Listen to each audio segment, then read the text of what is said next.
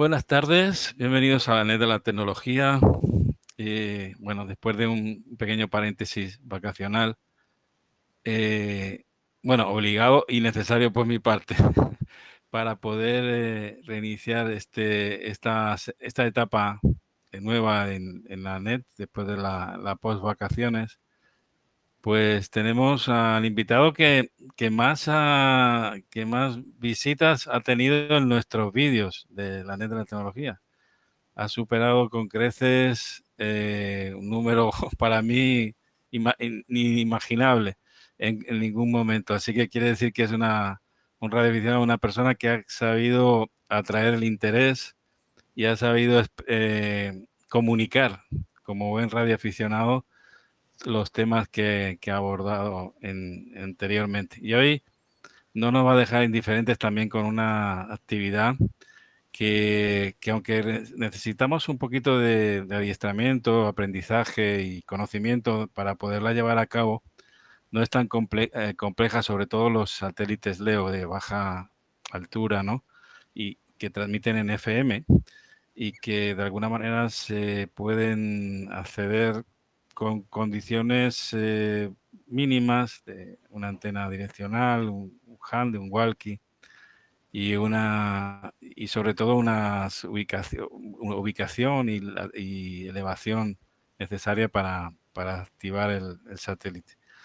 Le damos la bienvenida, cordial buenas tardes y, bueno, pues adelante Luis, eh, ilústranos un poquito en este mundo de, cómo operar un satélite LEO de FM. Muchos de nosotros lo, hemos practicado y con éxito y la verdad que la satisfacción es inmensa. Eh, poder usar un pequeño equipo de 5 vatios y hacer un QSO, bueno, pues eh, digamos de una trayectoria increíble, ¿no? De una distancia inimaginable para ese equipo. Adelante, Luis. Bueno, pues muchas gracias. Buenas tardes a todos. Gracias, José, por darme esta oportunidad de explicar aquí un poco mis experiencias y, no podría decir demasiado prácticas porque como operador eh, soy bastante malo y me dedico más tiempo a escribir que, a operar. O sea, yo lo pruebo, lo ensayo y después ya me dedico a otra cosa. Cuando me sale todo bien, ya me doy por satisfecho y, intento averiguar y aprender otras cosas. Bueno, pues lo que vamos a hablar precisamente en esta charla es, que ya me sale muy extensa y sin embargo solo es un poco la mitad de lo que deberíais conocer sobre satélites geo, pues haremos, empezaremos con una comparación entre los geoestacionarios y los satélites de baja altura, que son los Low Earth Orbiting Satellites, los LEO, qué antenas son los más convenientes para operar los LEO y su polarización, eh, por tanto, las que llevan los LEO también, ¿no? Con, con qué trabajan, qué equipos se pueden utilizar para operar en FM, bueno, prácticamente todos, eso es muy simple de contestar. Pero es importante conocer el efecto Doppler que tiene pequeñas consecuencias en frecuencia modulada, como veremos, y mm, también hablaremos de cómo, dónde está la mayor información disponible sobre satélites, que evidentemente es la web de AMSAT, la Organización Americana de Radioaficionados, dedicados a los satélites. Eh, cómo informa allí de la previsión de los pases, cómo prever qué pases son los que nos van a ser más convenientes. Los programas de seguimiento en tiempo real, que nos ofrece y los que podemos encontrar, más o menos conozco yo, seguro que hay alguno que no conozco, y un pequeño detalle que es la sincronización del, del PC. Pues ya estamos listos para empezar, pues vamos a ello. Y como os decía, comenzaríamos por eh, poner de manifiesto las grandes diferencias, ¿no? Todos hemos visto las, las parábolas para satélite enfocadas a un satélite geoestacionario, pero las diferencias son abismales. Por ejemplo, aquí a la izquierda, la imagen de la izquierda, tenemos la Tierra con un radio de 6.000 y pico de kilómetros, mientras que los satélites geoestacionarios están a 36.000, seis veces el radio de la Tierra, ¿ves? un radio de la Tierra multiplicado por seis veces, es el radio a la que gira el satélite geoestacionario. Mientras que los LEO son de baja altura, pues los más corrientes están entre 400 y 600 kilómetros. Cojamos, por ejemplo, la cifra de 600, que me viene muy bien para compararla con el radio de la Tierra, que son 6.000, y ver que es el radio de la Tierra dividido por 10.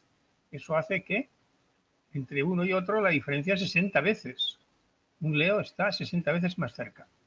Si tenemos en cuenta que cada vez que se dobla la distancia eh, se ganan o se pierden 6 decibelios, se pierden 6 decibelios, realmente, pues fijaros, 60 veces, y cogemos 64 como un número más aproximado, es 2 elevado a 6. Hemos doblado la distancia 6 veces. 2 elevado a la sexta potencia. Y por tanto, si cada vez que se dobla la potencia son 6 dB, 6 por 6 son 36. Por tanto, se necesitan 36 dB más de potencia para trabajar un geoestacionario de subida y 36 más de bajada. No nos olvidemos que también los necesita geoestacionario, por lo cual tiene que tener antenas, tiene que tener amplificadores, tiene que tener un tamaño, tiene que tener una alimentación, tiene que tener una potencia considerable. Mientras que los leo a 600 kilómetros, pues con muy poquito se conforman. Yo siempre pongo, por ejemplo, pues algo que siempre me ha asombrado, ¿no?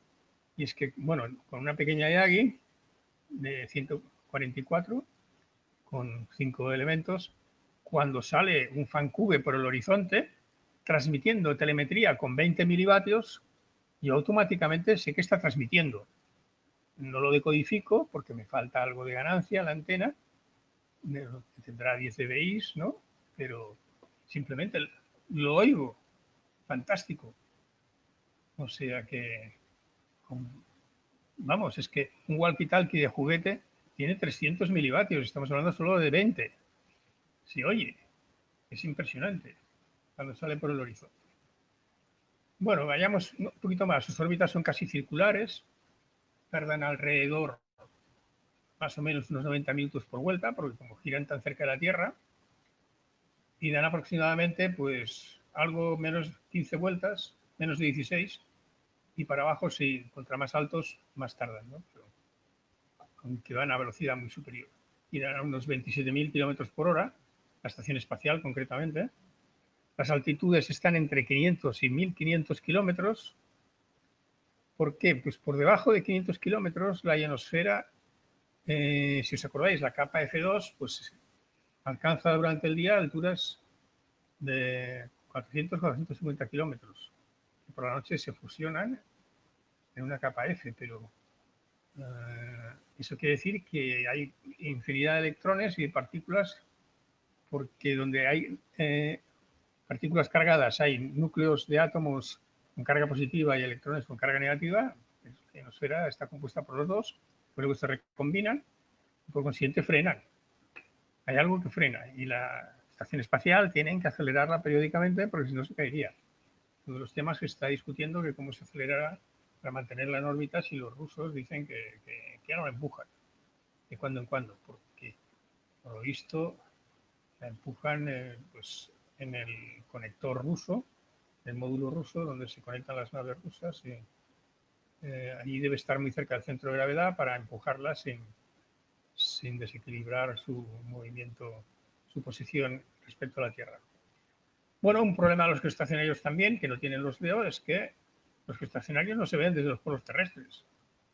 A pesar de que están a 36.000 kilómetros de altura, pues desde el mismo polo no se ve estacionario no puede comunicar con los polos. En cambio, los Leo tienen órbitas casi polares, quiere decir que se envían órbitas que se mueven muy de norte a sur, con inclinaciones alrededor de los 90 grados, excepto la estación espacial que tiene una latitud más baja. O sea, pasa lo más alto de latitud que pasa es 52 grados. Quiere decir que la estación espacial no se ven los polos. No consiguen alcanzar los polos. Eh, desde los puestos de observación. La inclinación es el ángulo que hace el plano de la órbita del satélite con el eje, con el plano del ecuador de la Tierra en el nodo ascendente, o sea, en, cuando sube para arriba de, sur a norte. Así se mide el ángulo de, inclinación. Y como son órbitas polares y la Tierra gira debajo constantemente en cada órbita, pues resulta que son capaces de ver toda la superficie terrestre a lo largo de, un día, por lo menos casi dos veces. ¿Eh? Si dividís las 24 horas por el tiempo de 90 minutos, una hora y media, pues algo más de, no llega a tres y algo más de dos. Eh, ¿Qué ventajas tiene la órbita polar? Eh, si el satélite está a veces con la inclinación adecuada, pues es muy posible que como el Sol siempre está, si hablamos de la eclíptica, que es la órbita aparente del Sol en su punto de máxima inclinación, punto de máxima cuando cruza el Ecuador, la inclinación que alcanza el Sol son 22 grados 23 minutos más la latitud de, nuestro lugar, ¿no? Pues prácticamente iluminan bastante bien a los satélites que orbitan, ¿no? Además tiene la ventaja que cuesta muy poco ponerlos en órbita. ¿Por qué? Porque están muy cerca de la Tierra, los cohetes de lanzamiento no tienen que llegar a 36.000 kilómetros de altura, sino que se conforman con 500, 400, 600, 700 y es mucho más fácil comunicarse con ellos porque están a una distancia facilísima ¿no? de comunicar. Como os decía, 20 milivatios se oye. Nada más salir del horizonte a 2.000 kilómetros de distancia. Es impresionante. Eh, ¿Qué actitud tienen? Se le llama actitud la orientación respecto a la Tierra. Bien, esto sería si fuesen geoestacionarios. Fijaros que el geoestacionario debe estar apuntando siempre hacia la Tierra y si interesase que llevasen una cámara fotográfica. Fijaos que para que la cámara estuviese siempre enfocada contra la Tierra, haría falta que dieran una vueltecita sobre sí mismos, igual que la Luna. Cada vuelta diera una vuelta sobre sí mismo en relación a este eje. Pero no, en realidad lo que se pretende es que tenga la máxima iluminación, porque para eso son unos satélites más bien pequeños, con unos paneles solares miserables. Y por tanto, lo que nos interesa es que, como los paneles solares caen muy bien en, las paredes laterales y las antenas van bien en la capa superior y la inferior, que se llama el eje ZZ', mientras que las caras laterales se llaman, eh, siguiendo el sistema clásico de las coordenadas cartesianas, las caras son perpendiculares al eje XX' y al eje II', las caras laterales, y las superior e inferior pues se llama caras Z y Z'. Fijaros en esto, si el satélite está orbitando esta es la Tierra y esta es, eh, dijéramos, ay, esto es el Sol, perdón, y esta es la Tierra que da a lo largo de un año toda una vuelta alrededor del Sol. Pero, claro, la órbita del satélite está en un plano determinado del espacio, ¿no? Que no gira con la Tierra, es independiente. Aparte de una pequeña precisión por el efecto de atracción de astros y de todas esas historias. Pero se va moviendo un poquito. Pero a lo largo de un año, pues en este momento Fijaros, si estuviera aquí, eh, el sol la estaría iluminando siempre. Fantástico, lo necesitamos para que funcione todo, con las pequeñas placas solares que lleva en cada placa. Mientras que cuando está en otros trimestres, nos encontraremos con que siempre pasa por día y noche, siempre queda detrás de la Tierra, en su giro alrededor de la Tierra. Mientras que en este, otra vez vuelve a estar iluminado permanentemente. Bueno, eh, pues podemos tener la suerte de que en el lanzamiento ya lo dejamos siempre iluminado, pero lo más probable es que tenga una iluminación día-noche. Por lo tanto, la batería debe ser capaz de hacer funcionar durante por lo menos 8 o 10 horas, que estará en la oscuridad y no estará iluminado por el sol, que esté funcionando todo permanentemente. Por tanto, muchos satélites CubeSats los desconectan durante la noche para que eh, los transmisores, en lo que se llama el eclipse del satélite, para que no gasten batería. Para que gasten, bueno, lo mínimo posible. En este sentido, no, no es que los desconecten del todo. Dejan solo el funcionamiento mínimo, pero eliminan los transponedores, como luego veremos. Bueno, ya os comentaba, el típico CubeSat de 10 x 10 x 10, pues tiene antenas colocadas en la Z, en las placas que llamamos perpendiculares a Z, Z', los paneles solares colocados en las restantes caras laterales. Eh, lo normal es que no haya espacio suficiente en la tapa de un CubeSat para poner dos dipolos y conseguir polarización circular. Lo más fácil es que haya o un monopolo, un monopolo, con lo cual mm, eh, contra, y la contraantena es la carcasa del, satélite que hace de, tierra, dijéramos, que no es tierra propiamente dicho, sino hace contraantena, o bien es un dipolo de dos flejes que se, enrollan eh, porque están enrollados en las tapas, tanto la antena de UHF como la de VHF, y por tanto eh, esos rollitos están sujetos por algún hilo de cobre muy fino que los está sujetando, por el cual se hace pasar una corriente y una batería para soltarlos y de repente el muelle se ha disparado, son flejes, antenas de fleje como los de las eh, cintas métricas para medir distancias, se disparan y se abren. Eh, con lo cual sucede muchas veces que el hilito no se funde, las antenas se despliegan y el satélite no se oye. Como pasó con el Hades hace poco lanzado por Hanseático Alpha. Eh, ¿Qué se hace entonces para que tenga la actitud que hemos dicho más o menos paralela al de la Tierra? Bueno, se intenta que gire alrededor del eje ZZ' para estabilizarlo, con un eje ZZ' lo más posible paralelo al eje de la Tierra para que siempre reciba en todas las épocas pues, la máxima iluminación solar posible. Si es un satélite pequeño, si un satélite grande compuesto de varias unidades, tiene electroimanes y medidores, sensores del campo magnético de la Tierra que van activando para que el satélite eh, coja una, una, posición adecuada, una actitud correcta y se ponga paralelo, girando paralelo al eje de la Tierra. Pero si son pequeños CubeSats, pues resulta que no podemos gastar la energía en esto. Se utilizan medios pasivos. Se pinta una de las esquinas de pintura brillante y la otra esquina de pintura negra y eso hace que la brillante, el, impulso fotónico al rebotar y ser rechazado por la... imprime más impulso que no el negro que es absorbido, que absorbe los fotones de la luz solar.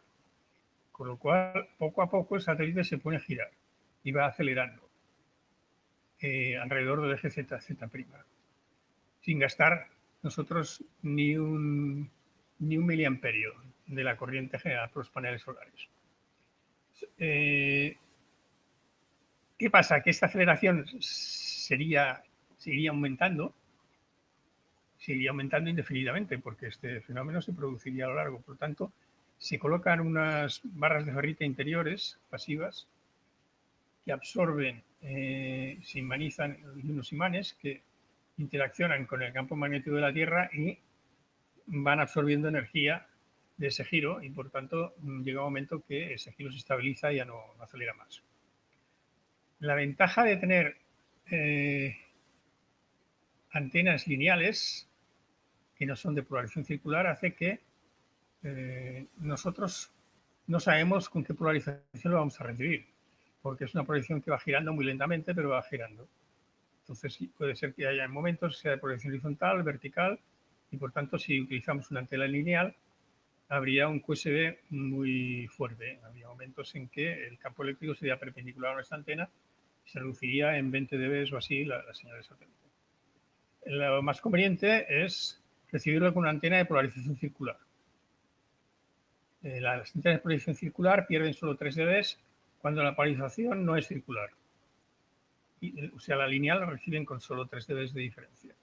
Por tanto, las antenas de polarización circular son muy adecuadas para recibir satélites con polarización lineal que no sabemos en qué polarización nos transmitirá. Pero bueno, la estación espacial sí que utiliza polarización circular.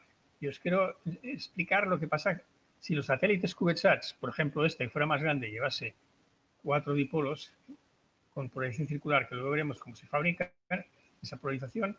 Y la polarización circular significa que está girando, pero no la velocidad de giro del satélite, sino la velocidad de la frecuencia, o sea que si el satélite transmite 144 megaciclos, está girando la polarización 144 millones de veces por segundo.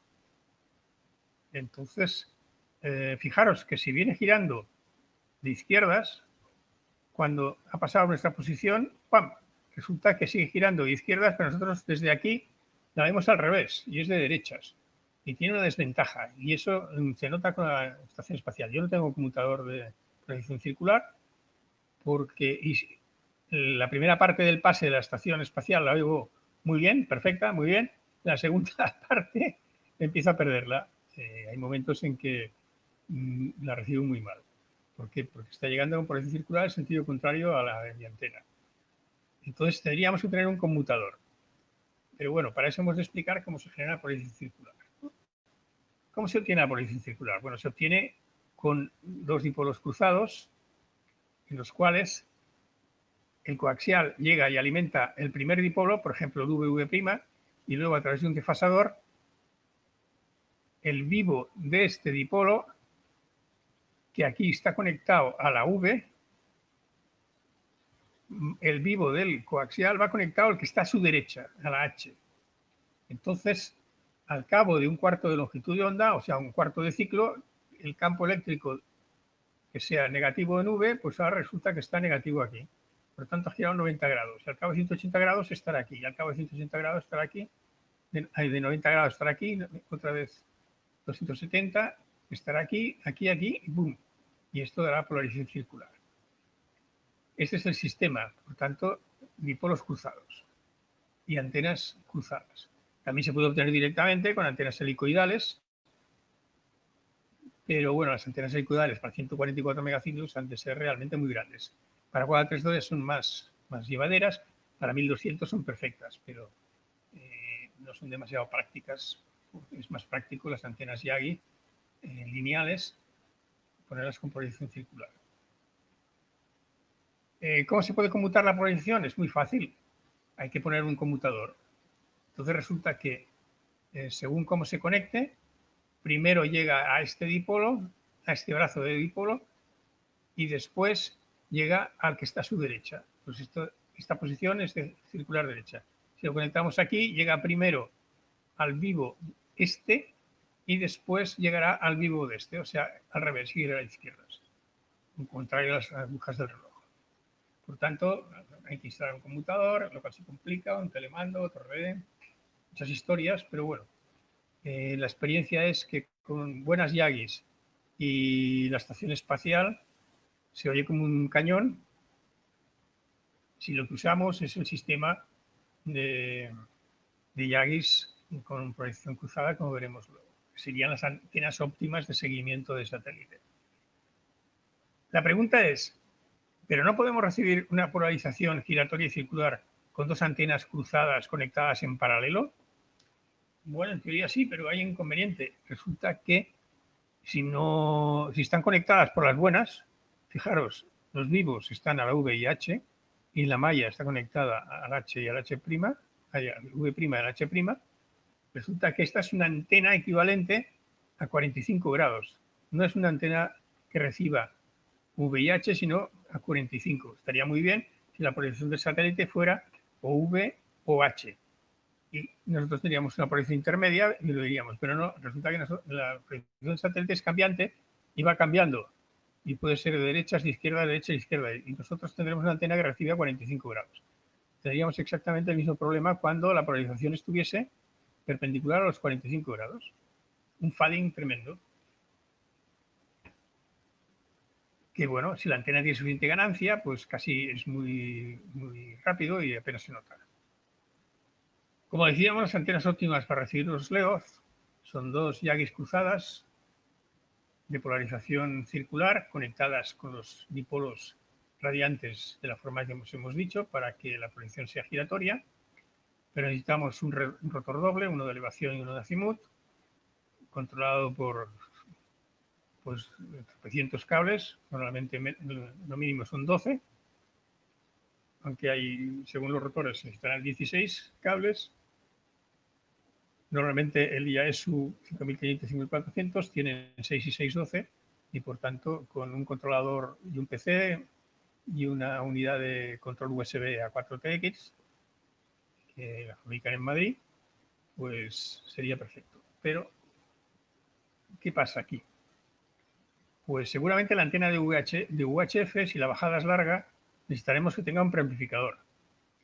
En VHF, si la bajada no es muy larga, no será tan crítico, porque perderemos un par de dB solamente en, el cable coaxial. Si el coaxial es de bajas pérdidas, 144. Pero en 432, francamente, 4 o 5 dB son muchos para perder en el cable de bajada. Entonces, probablemente necesitamos un amplificador.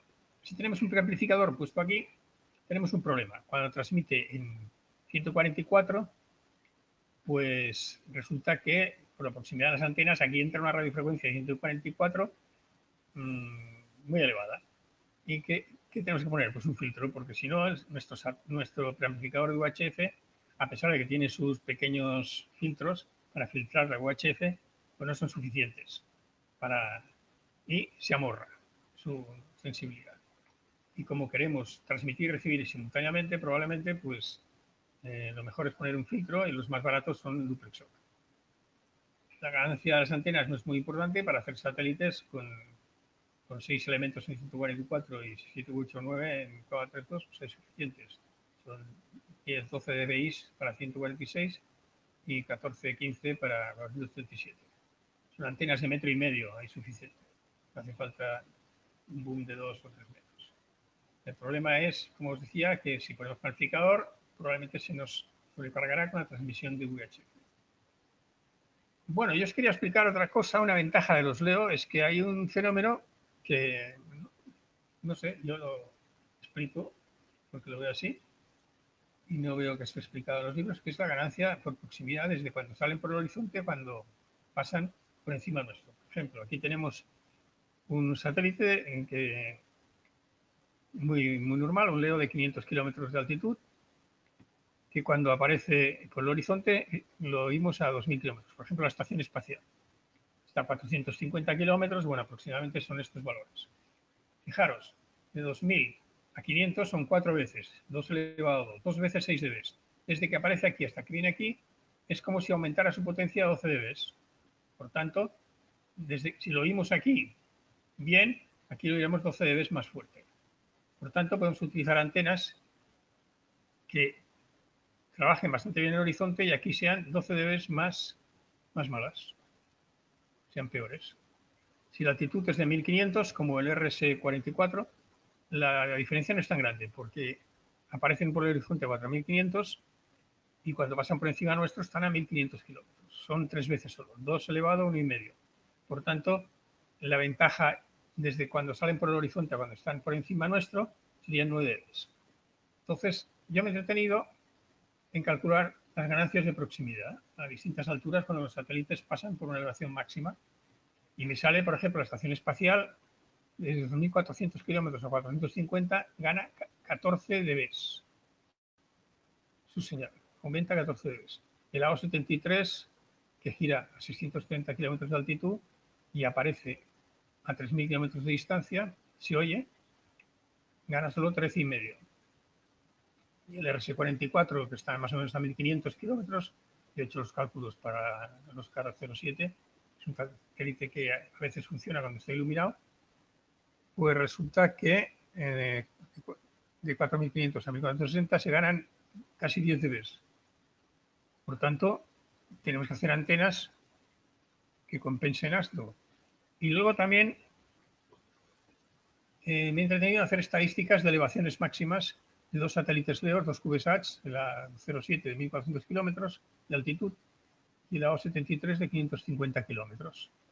Bueno, pues resulta que eh, haciendo 100 órbitas, me he pasado apuntando las 100 órbitas en hoja de cálculo y haciendo las estadísticas con elevación hasta 10 grados, pues el 28% de las órbitas de este el 32% de las horas están por debajo de menos 10 grados. Por lo tanto, son bastante inútiles porque resulta que eh, por debajo de 10 grados la elevación del horizonte es de un minuto, o dos o tres, y no da tiempo casi ni hacer ningún contacto.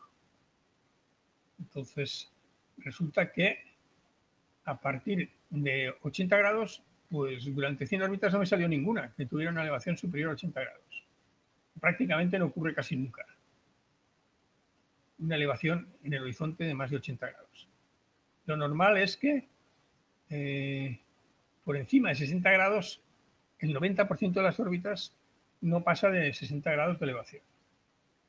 Y en este, pues no pasan de 50, de 50 grados de elevación en el grado 73, los más bajos. Entre más bajo, menos posibilidades, menos probabilidades hay de que pase exactamente por encima de. Por tanto, necesitamos antenas que funcionen bien entre 10 y 60 grados, entre 10 y 50 para el grado 73, entre 10 y 60 para el... Lo demás son cuentos. Por tanto, ¿por qué? Pues nosotros vemos esto, ¿no? El 30% de las órbitas no, no, las vemos apenas, porque durante uno, dos o tres minutos se asoman por el horizonte. Ah, por encima, hasta 40 grados, el 65% de las órbitas pasa por debajo de 40 grados el 90% por debajo de 60. Si nuestras antenas emiten bien entre 10 y 60 grados, está a nuestro alcance el, aquí lo he puesto mal, el 90% de los pases. He repetido el 60. Vale, será 90, había que poner 90. Por tanto, el diagrama ideal para una antena pues sería más o menos este. Fijaros aquí, es una antena que por debajo de 10 grados ya pierde 4 o 5 dB y por encima de 50 grados pues pierde 3 o 4 dB. Aquí serían los 60 grados, ¿no? Tiene, este es un diagrama que es, una, es, tramposo porque es una Yagi tribanda para 14 megaciclos situada a 10 metros de altura ese diagrama es muy fácil de conseguir con una antena de, 20 metros, pero resulta que para 2 metros no es tan fácil. Vamos a ver qué pasa con una antena de 2 metros, muy simple, un dipolo de dos elementos que ya tiene una ganancia en el espacio vacío de casi 5 dB y medio y en, sobre el suelo pues ya tiene 7, 8, 9 dB. Aquí llega a 8,38 dB. Fijaros, en esta posición, pero en esta llega a bastante más, a 10,64. Bueno, pues va bastante bien, ¿eh? Fijaros. Y está situada a 3 metros de altura, que es lo mínimo que podemos colocar una antena, según los cánones, para que no se pueda tocar con la mano. Pues resulta que mm, tiene un pequeño problema de un hueco aquí de 10 dB que está sobre 15 grados de elevación, ¿no? A 20 grados. Un hueco de ganancia muy profundo, pero la ganancia de proximidad nos compensa bastante bien y por tanto, pues estaría bastante bien una Yagi dos elementos. Claro, necesitamos solo un rotor de azimut, no hace falta el de elevación. Veamos si esta Yagi colocada en posición vertical, pues bueno, con el efecto suelo alcanza 9 dBi a 10 grados, me parece que es, y pierde pues eh, a, a 45 grados, pierde pues alrededor de 7 dB, por tanto y nos quedan 3 dBi. Con el efecto de proximidad se mantendría bastante estable, sobre todo hasta 60 metros. Y el hueco aquel casi ha desaparecido. El hueco es menor. Ten en cuenta que estos huecos dependen de la conductividad del suelo. Normalmente en las ciudades la conductividad del suelo es muy mala y por tanto este hueco no es tan pronunciado. Aunque se refleje la proyección horizontal muy bien y se sume eh, la radiada por la antena más la reflejada en el suelo se sumen, pues el hueco cuando se anulan, pues es bastante, si la conductividad del suelo es mala, es bastante reducido, más reducido que esto. ¿Y qué pasa con las colineales? Bueno, aquí hay un ejemplo de una colineal eh, muy corta. Por ejemplo, he montado y modelado una colineal sobre el suelo, situada a 3 metros de altura, de 3 cuartos de onda. Aquí hay media longitud de onda enfasada con un cuarto de longitud de onda y los radiales. Eh, fijaros, da Tienes 3,6 dBi, una ganancia un poco pobre para escuchar los satélites en el horizonte y su forma es bastante buena. Pero claro, mm, fijaros, la ganancia es muy escasa. Si es más larga porque ponemos más dBi, por ejemplo, pues tiene dos longitudes, dos medias ondas o tres medias ondas, que hemos añadido 3 dB y 6 dB, casi tiene 9, resulta que, claro, hacia el horizonte muy bien, pero luego lo que pierde es una burrada las colineales no van demasiado bien. Lo siento.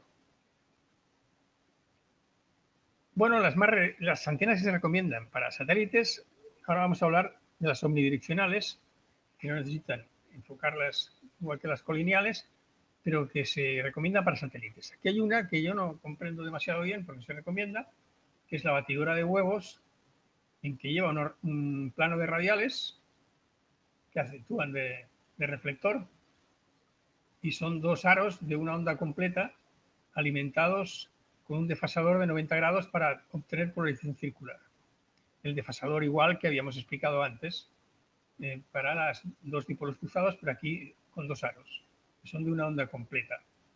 Y van bien porque sus impedancias son más elevadas, de 100 ohmios, y sumados pues dan los 50 ohmios que necesita un cable coaxial. Bueno, pues yo la verdad no la veo. No la veo como adecuada, porque no sé por qué la recomiendan, porque eso tira para arriba. Colocada a 3 metros de altura, pues hacia ángulos bajos de 3,73, ya sabemos que cuando el satélite sube hacia arriba, la ganancia de proximidad nos mejorará el ver, pero aquí no lo vimos, aquí lo vimos poquísimo, y lo iremos de 45 grados para arriba, pero hemos dicho, señores, que para 45 grados el 50% de las órbitas no sobrepasan los 45 grados. Perdemos el 50% de las órbitas. Pues yo no acabo de entender por qué se recomienda esta antena, francamente. Yo la que recomiendo es la cuadrifiliar helicoidal de polarización circular. Eh, es una antena que parece muy rara y muy difícil de realizar, pero en realidad son dos ángulos, dos rectángulos, perdón, dos rectángulos verticales eh, cruzados a los cuales los hemos retorcido con un giro de 180 grados. Para que adopten, fijaros, este está en esta posición y este es esta, el cuadro se cierra 180 grados al revés, arriba. O sea, hemos retorcido el rectángulo. Nada más que eso. Me parece una antena complicadísima. Los rectángulos pueden tener una longitud de onda o la que yo recomiendo, dos longitudes de onda. Son un poquito más altas, dan mucha ganancia, siete y medio hacia tal, y tiene pocas pérdidas en la vertical, 10 o 12 dB, que es lo que necesitamos. Por, tanto, tendremos unos 7 dB con algún huequecito. También se produce el mismo fenómeno de rebote en tierra casi a los mismos ángulos, 15-20 grados. Parece que aquí es 15, 5, 10, 15. Pero eh, es mucho mejor, mucho más uniforme. O sea, trabajaremos más minutos compensados por la ganancia de proximidad cuando pasen por encima de 60 grados. Eh, necesita la mejor, la que da el mejor diagrama de radiación, se alimenta con dos desfasadores, igual que la, que hemos comentado antes, la Emitter, que necesita un desfasador de cuarto de onda entre los dos aros, pues esta también es la que da el mejor lóbulo de radiación. Eh, resulta que el, el, programa de modelado da una imagen muy bonita para la circular izquierda en rojo, que se ve muy bien, en cambio, el verde se ve muy mal. Entonces, por eso está hecho el diagrama de radiación de forma que el más bonito es el de circular izquierda. Pero como decíamos, con los QSAs, pues no nos afecta esto, porque va girando y nosotros utilizamos la proyección circular para recibirlos, sea la proyección que sea, mm, vertical, horizontal, de canto, la que sea. Por tanto, para mí es la óptima antena omnidireccional para trabajar satélites. Y he probado una de 432 con bastante éxito para escuchar el RS44. Eh, otro sistema de antenas para comunicar satélites. Bueno, las antenas de mano, entre las que destaca, por ejemplo, aquí yo he sacado esta de internet de A4 Charlie Yankee Quito, eh, que es el excitado Moxon. Moxon significa que el excitado es rectangular horizontal. Aquí está alimentado una de las antenas. Y la de 432 delante con el excitado horizontal. Es importante que la de 432 es una antena que da una, un resultado es como si tuviera tres elementos, con la ventaja de que este es el reflector, este es el excitado, y, el mismo excitado es como una cúbica, pero puesta eh, horizontal. Y por tanto, mm, refuerza también la radiación hacia adelante. Y tiene la ventaja que se puede colocar muy fácilmente la de 432 delante y no se afecta por la de 144 porque ya está el reflector que la bloquea por detrás. Necesitan dos cables independientes y es bastante fácil de construir. ¿Qué otras antenas podemos realizar? Eh, lo primero que se nos ocurre es entrelazar dos Yagis. Bien, eso en principio parece muy sencillo. ¿eh? Cogemos dos Yagis y las ponemos una encima de la otra. Pero da la pequeña casualidad de que la radiación de la de 432 eh, es el triple de los elementos de 144. Por tanto, los elementos de 144 perturban a los de 432. Los de 432 no perturban a los de 144, pero los de, 432, los de 144 sí perturban a los de 432. Entonces esto hay que modelarlo muy bien y normalmente eh, se alimentan una sola de las antenas y habría que utilizar un, duplexor para separar las, dos señales de 144 a 432 porque normalmente el radiante de 432 es pasivo. Es un elemento que está colocado aquí y hay que modelarlas muy bien. No se pueden superponer por las buenas en el mismo plano. Entonces tú tienes la ventaja de que con la mano y la otra ventana, pues la polarización, pues la giras de derecha a izquierda y sigues un poco, mm, si ves que hay un poco de fading, pues la giras con la muñeca para conseguir seguir la máxima señal comunicada. Otras antenas mixtas, bueno, la antena mixta que tiene es de proyección lineal, la Arrow, la Arrow, no sé si la habéis visto la imagen, es una monada de antena hecha en aluminio, que no pesa nada, una virguería con los elementos atornillados para llevarlas al campo, donde sea, en una funda que también venden para todos los elementos. Y también venden un duplexor incorporado aquí, porque tiene las dos antenas tienen conexión independiente, pues si queremos utilizar una sola bajada con un equipo bibanda, con una sola salida, pues mezclar las dos señales en el, en el walkie-talkie o el, o el equipo que usemos, por ejemplo, puede ser un, ya es 817, que tiene, bueno, puede tener dos salidas, una por delante y una por detrás, pero bueno, y usarse cada una para una banda, o bien con un duplexor, mm, una sola salida todos al mismo tiempo. Por ejemplo, un walkie-talkie banda, pues tendría una sola salida de antena y aquí pondríamos un separador, un duplexor para alimentar las dos antenas independientemente la antena de 432 está perpendicular al 144 y de esa forma se afecta al mínimo.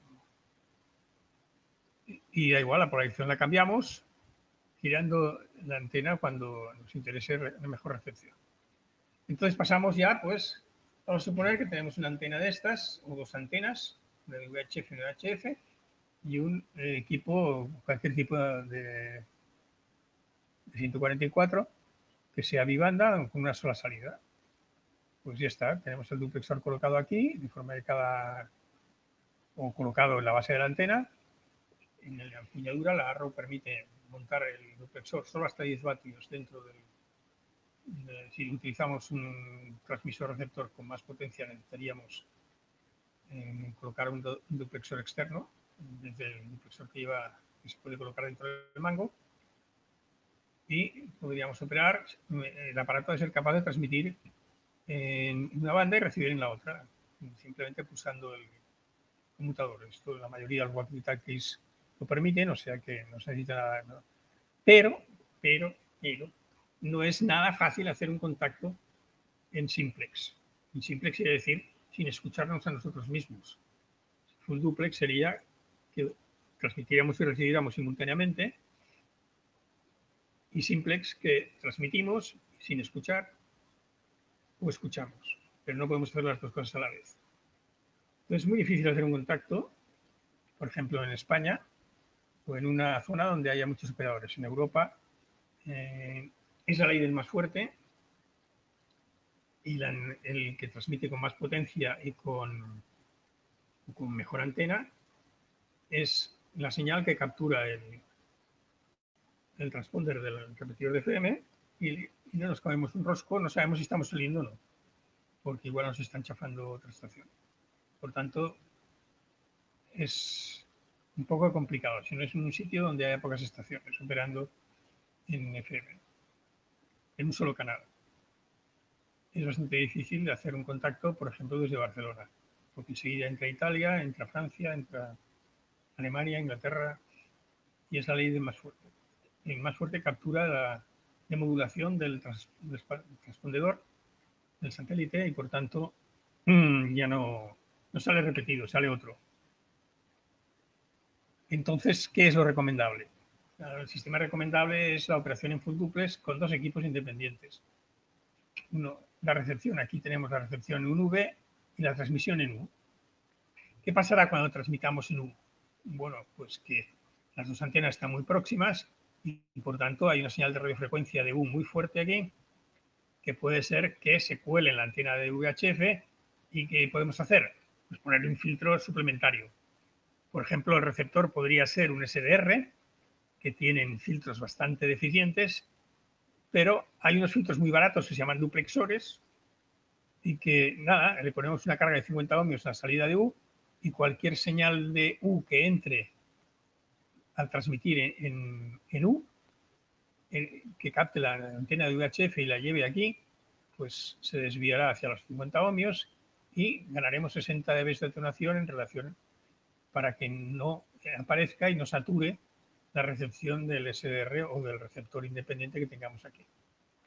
Para eso hace falta pues dos bajadas diferentes, pero podremos transmitir y recibir simultáneamente, transmitir en UHF y recibir en VHF con toda comodidad. El duplexor es el filtro más barato que existe, evidentemente existen filtros de, de 144, pero nos costarán 200 euros como mínimo, mientras que un duplexor nos costará eh, pues 30, 40, 50 euros, más el conector y las dos resistencias de carbón que pongamos aquí, de, una mínima potencia de 2 vatios. Sin embargo, para operar en, al revés, por ejemplo, el RS44, transmitir en V y recibir en U, pues la situación no es igual. Porque aquí sí nos aparece un problema suplementario. Resulta que la transmisión en 144 eh, crea un, los equipos normalmente tienen un tercer armónico que garantizan que está atenuado en 50-60 dB para cumplir las especificaciones de homologación de espurias, pero no son suficientes para impedir que el tercer armónico de UHF se nos cuele en la recepción de UHF. Y da la casualidad de que el tercer armónico de 144 cae muy cerca de la banda de satélites. Si 146, ¿no? Para hacer números tantos, pues 438.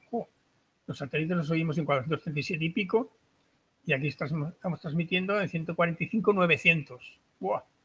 Están cerquísimas, a menos de a 100, 200, a menos de un megaciclo. Por tanto, es conveniente colocar otro duplexor a la salida que desvíe el tercer armónico a una resistencia de 50 ohmios. De, si esta tiene 10 vatios y es el duplexor aquí unas 60 dB, son 3 ceros, pues 10 vatios son 10 milivatios, que es lo que ha de aguantar la resistencia. No hace falta que sea tampoco nada del otro mundo.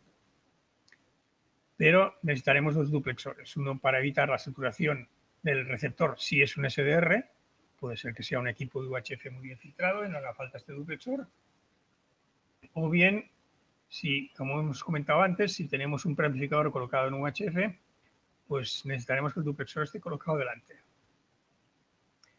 Y así podremos operar en full duplex en satélites.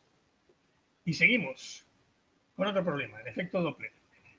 Bueno, sabéis que el efecto Doppler se debe, es una variación de frecuencia que se produce con la velocidad relativa del transmisor respecto al receptor. Cuando el emisor se mueve hacia el receptor, al transmitir, la longitud de onda se encoge, porque al moverse, al mismo tiempo que avanza la onda por el espacio con una velocidad fija, que no nos olvidemos que la velocidad de la luz es fija, sin embargo el móvil se mueve y esto se mueve a velocidad fija, por tanto la longitud de onda se comprime. Al comprimirse es como si subiera de frecuencia. Si el emisor está en reposo, la longitud de onda pues es la normal.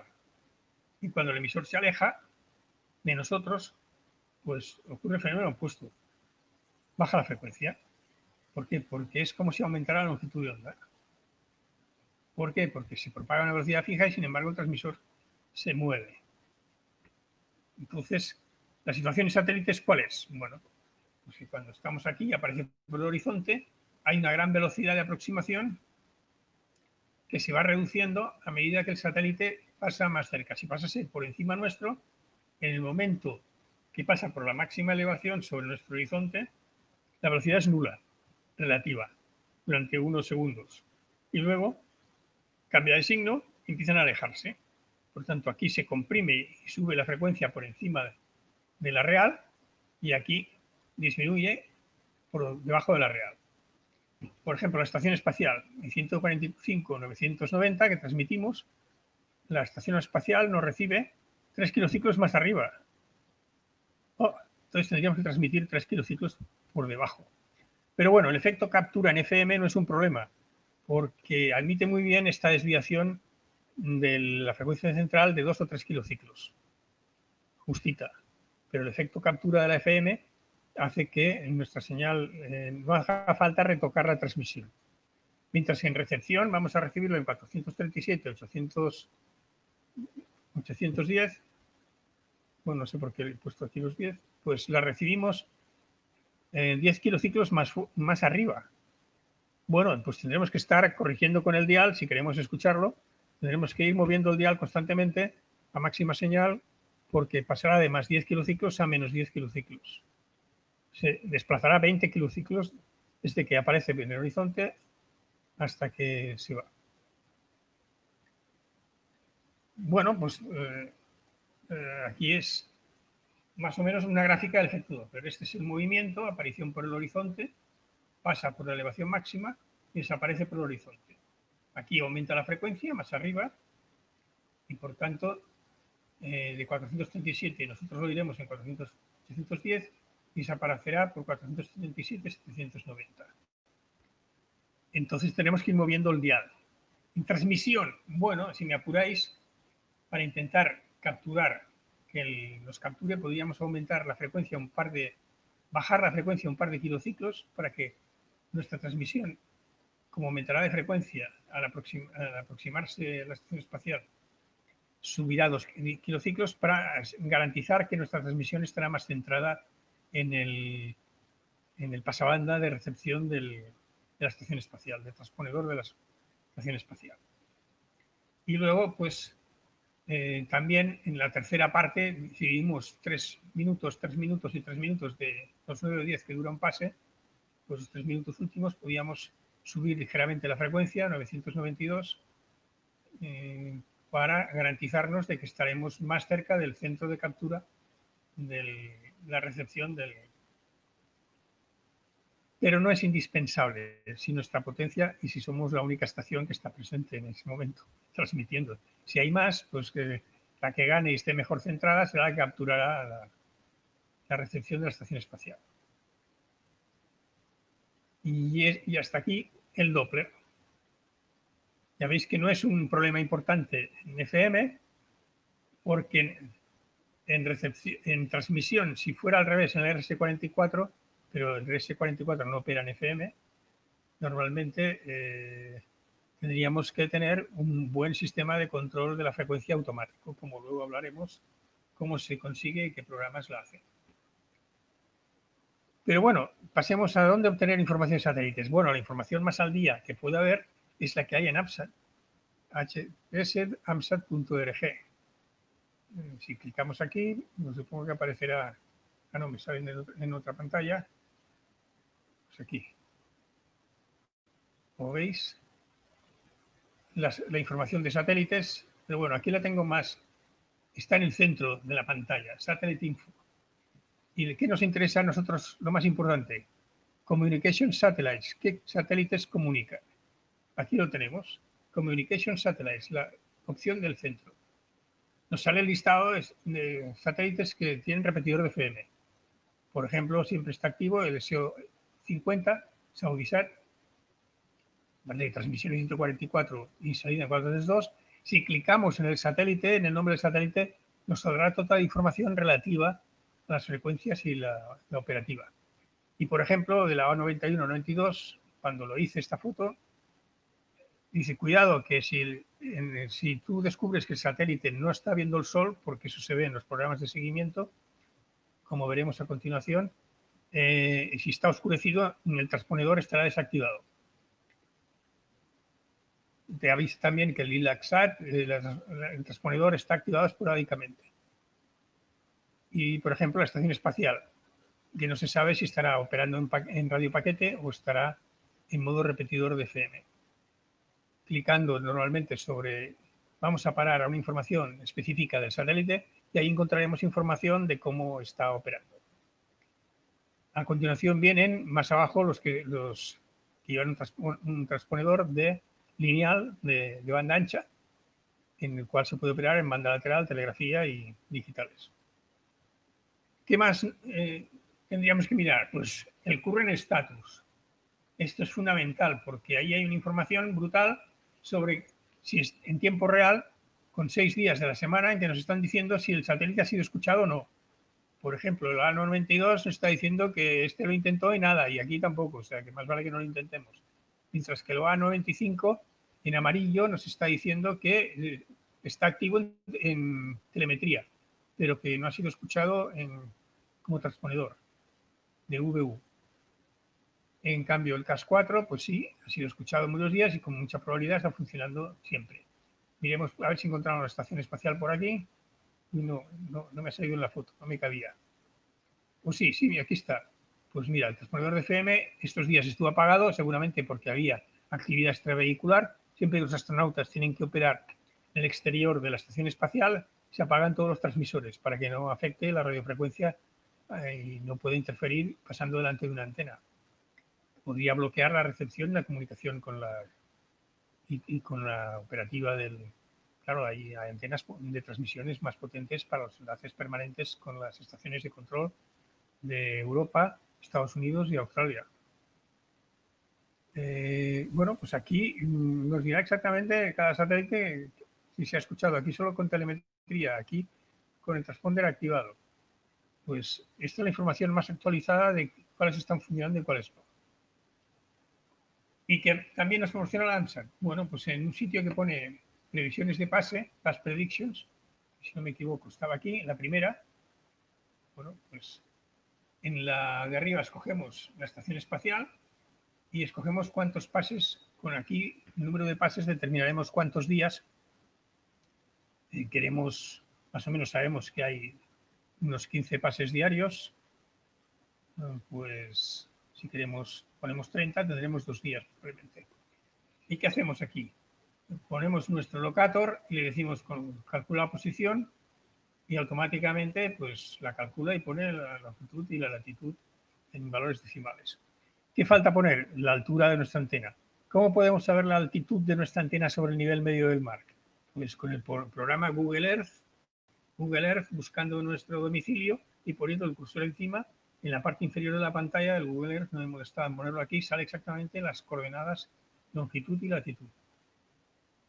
Y le dices que, mm, guarde mi, ubicación para que la próxima vez ya no tenga que entrar. Y finalmente apretamos en el cursor Predict y nos hará una predicción perfecta. Estos son pases del 21 de marzo. ¿Qué nos interesa esta pantalla? Esta, la máxima elevación, la máxima elevación. La máxima elevación es el elemento básico. Ya hemos dicho que los pases son muy raros, por encima de 80 grados, pero aquí había uno. Por encima casi nuestro. Esto prácticamente era por encima.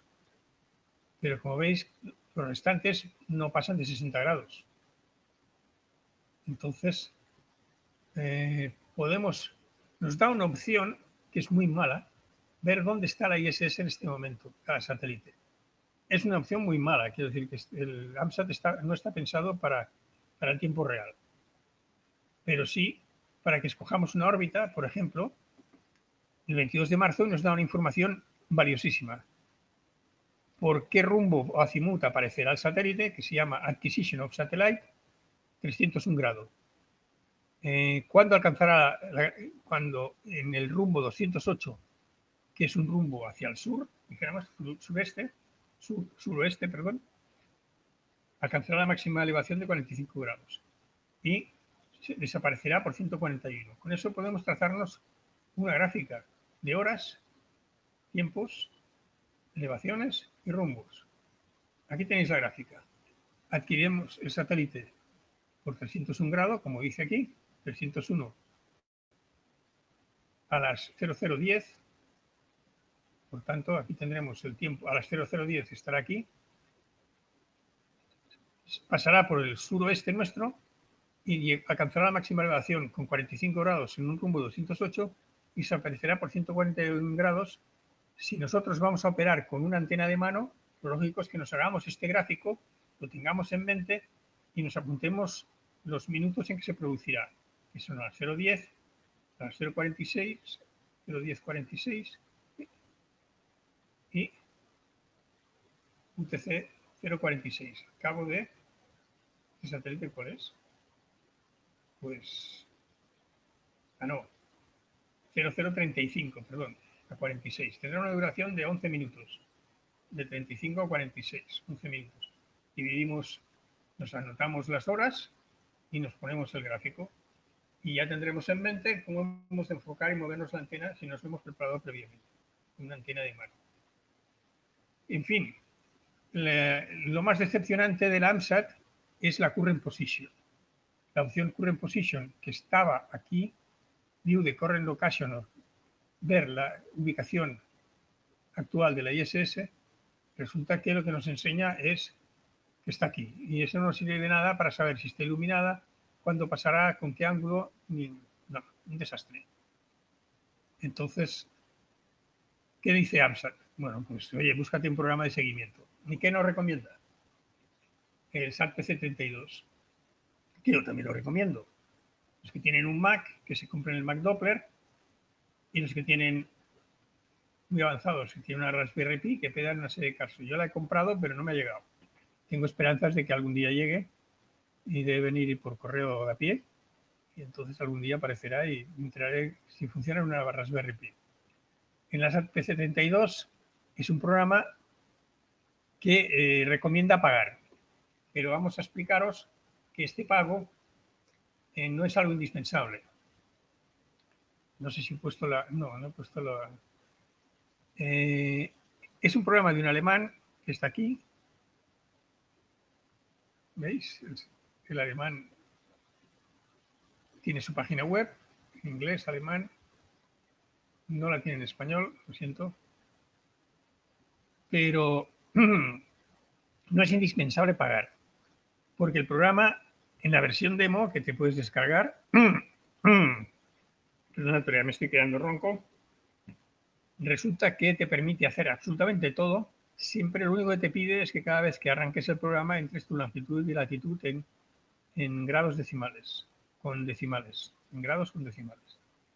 Una vez aprendes a hacer esto, cada vez que arrancas el programa, pues no tienes ningún problema todo funciona exactamente igual. Y es el mejor programa de seguimiento y de corrección de Doppler conocido. El mejor programa, el que eh, lo hace mejor. Y ahora os comentaré unas cuantas cosas de este programa. ¿no? Este programa eh, corrige el Doppler en transmisión y recepción, permite modificar tanto la transmisión como la recepción, pero claro, exige dedicarle mucho tiempo a comentar. Y eso podríamos hacerlo en una próxima sesión que hablaremos con José para hacerlo más adelante. Pero no es el único programa que existe. Como os digo, es el mejor conocido porque permite manejar dos equipos y uno de ellos un SDR independiente, cosa que otros programas que os voy a explicar ahora, eh, ¿cómo lo permite lo del eh, manejar un SDR eh, independiente? Uno, para uno corrigiendo la transmisión y uno corrigiendo la recepción. Bueno, pues si habéis comprado un SDR, por ejemplo, habréis descubierto quizá el programa SDR Console de Simon Brown. Este programa de Simon Brown eh, dispone en su interior de una comunicación eh, de los puertos COM virtuales instalados que se encuentra en, en Catcher y Port. Además, dispone de su propio programa de seguimiento de satélites, o sea que podríais usar su propio programa de seguimiento, además del SALPER 72, funcionando en el PC. Y se encuentra escondido en View, More Options. Aquí no, no bueno, ya está Satellites. Dispone de su propio programa interno. Es un programa eh, que controla eh, los receptores SDR. Casi todos los, programas SDR, eh, los SDR conocidos funcionan con el programa SDR Console de Simon Brown. O sea que es un programa muy recomendable y que me parece que además es descarga gratuita. ¿Qué más programas de seguimiento hay? Bueno, el Han Radio Deluxe contiene un programa de seguimiento interno y funciona muy bien con equipos full duplex, Kenwood, TS2000 y COM 910, 9100, 9700. Que yo sepa, no permite manejar dos equipos distintos y por tanto no permite la opción de un equipo de SDR suplementario para la recepción. Sin embargo, podría ser que estuviera porque yo lo he estado mirando, pero no lo he sabido encontrar. Pero puede ser que las últimas versiones. Esta es una versión del 6.0, me parece. No sé si lo dice por aquí, pero sí. La versión de pago. Y un programa muy gratuito, muy sencillo, pero que tiene sus pequeños trucos, es el Orbitron. Tiene su pequeño defecto.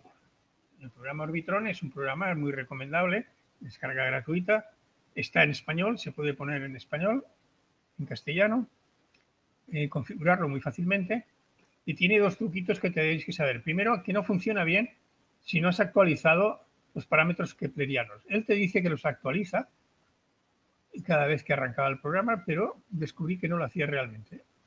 No sé por qué. Entonces, es mejor hacerlo a mano. ¿Y cómo se hace a mano? Hay dos caminos.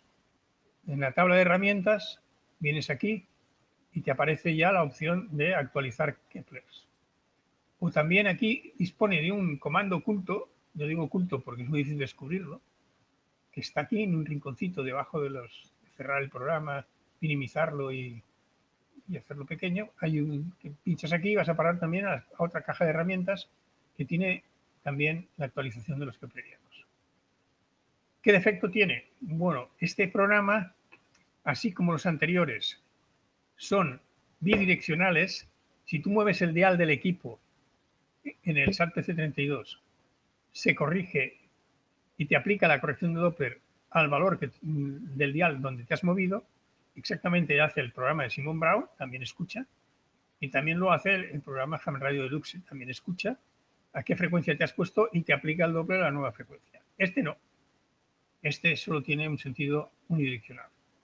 No escucha. O sea, que si tú mueves el dial, el programa no se entera. Y si te controla tu equipo, que se puede controlar, controla algunos equipos y es bastante complicado de y conseguir que funcione, pues no te deja, eh, no escucha y por tanto mm, te obliga a, usar a frecuencia y el Doppler que él ha determinado y no puedes tocar nada. O sea, no sirve para banda lateral ni para telegrafía, pero solo para FM sí sirve. O sea que se puede utilizar. Si solo vais a intentarlo en FM, el orbitrón es perfecto. Seguirá, os dirá dónde está la estación espacial, el círculo de alcance, hasta dónde comunica en este momento, por ejemplo, como el círculo está en la, parte solar, está iluminado, lo sabéis, porque si este círculo toca la parte iluminada, eso significa que eh, aquí está viendo el sol. El satélite está viendo el sol y por tanto está iluminado y seguro que está activado el transponedor. Y bueno, yo ya voy acabando, me estoy quedando sin voz. Os enseño cuando actualizáis los parámetros keplerianos, que descargáis es un archivo que tiene este contenido. Cada uno de los satélites viene en dos líneas, se llama archivo de dos líneas, en que cada línea tiene una estructura correcta y que aquí explica lo que es. Pero es más fácil, muchos programas de SAT PC 32 lo tiene, lo que llama ver eh, el formato verbose de, las, de los parámetros keplerianos. Y es este, es verlo con otra forma. ¿Qué contienen estos parámetros? Pues contienen eh, la época en que se determinó ese parámetro, normalmente son, la fuente son los radares de la, de la NASA. La NASA tiene un seguimiento de todos los satélites que hay en el espacio y proporciona esta información a la AMSAT y a, y a, y a otros centros científicos, por ejemplo, a Celstrac. Entonces te dice que este es el número de la órbita, 38.855, que ha dado la estación espacial, y entonces, primero, ¿qué hace? Hay unos parámetros que definen el tamaño de la órbita. Por ejemplo, el número de revoluciones eh, no dan el periodo, lo que dan es precisamente la inversa, el número de vueltas por día. Como veis, es un número que la estación espacial está por 15 y pico y está por 14 y 15 en los demás satélites LEOS. La excentricidad es un valor muy pequeño, una diez milésima. Quiere decir que es una órbita muy circular. Casi todos los Leos tiene órbitas muy circulares y esta cifra es muy pequeñita, pero es algo elíptico. Eso quiere decir que se aleja y se acerca un poquito de la Tierra. Eh, la inclinación de la estación espacial son 51 y pico, y aquí definen dónde está el plano de la órbita en el espacio, y es la inclinación, la extensión recta del nodo ascendente, esa intersección de la línea de nodos con el ecuador terrestre en relación a la dirección del punto Aries, que es la intersección del ecuador terrestre con la eclíptica, es este ángulo, el ángulo que se llama extensión recta del nodo ascendente. Y luego, dentro del plano de la órbita, mm, si el eje de mayor de la órbita eh, se llama argumento del perigeo en relación también a la línea de nodos. Entonces este ángulo también define un poco la posición de dónde está la parte más alejada de la órbita elíptica, tan, muy poco elíptica, ¿no? por cierto, como hemos dicho que es casi circular, y el apogeo, que es la parte más cercana a la Tierra. El perigeo está a 39 grados. Y finalmente la anomalía es media, es un parámetro que dice la posición del satélite en la órbita. Una vez que definido el tamaño y el plano, pues la posición exacta. Y eso es todo lo que contienen esos parámetros keplerianos, que alguna vez tenéis que haber oído lo que significan. Y un pequeño detalle final. El Windows no se sabe muy bien cuándo sincroniza el PC. Si queréis estar seguros y de que el PC está sincronizado al segundo y si habéis hecho digitales con FT8 y, comunicaciones digitales, sabéis que es imprescindible que esté sincronizado, ¿qué hace todo el mundo? Todo el mundo se instala un programa que lo hace automáticamente y no hay que preocuparse nunca más, que es el Dimension 4, que se descarga aquí. Yo supongo que me saldrá la, la página. A ver si lo hace. Exacto, Dimension 4, download, Windows version, hay una versión de Mac, etc. Pues este programa se encarga de sincronizarlo cada hora y mantenerte tu PC al segundo siempre. Y se queda residente y, instalado en el inicio y lo hace siempre que arrancas el ordenador y ahora no te de preocupar nunca más y tu reloj el ordenador está sincronizado al segundo. Y ya me estoy perdiendo cuello, ya no puedo más y queréis que conteste una pregunta, eh, pues, pues eh, Nada, agradecerte los esfuerzos. Yo sé que no es fácil. Y, hablar una hora así sin solución de continuidad, pues, pues tampoco. Así que, en principio, eh, para los que conocemos un poquito el mundo de satélite y todo eso, mm, siempre se aprende algo.